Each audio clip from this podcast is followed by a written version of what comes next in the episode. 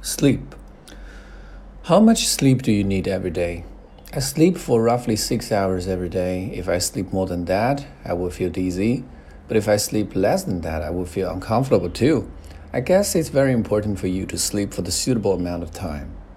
Do you take naps at noon? No, I don't do that. Some people say that taking a nap helps you to recharge quickly, but if I sleep for a while during the lunch break, I will feel sleepy the whole afternoon. Do you like to read before bed? Yes, it's my daily routine.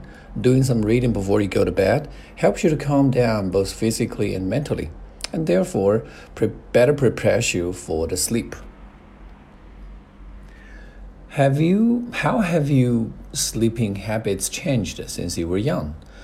My sleeping habits experienced dramatic changes. I remember that when I was a kid, my sleep quality was extremely good. I could fall asleep as soon as my head touches the pillow. But nowadays, sometimes I have sleepless nights.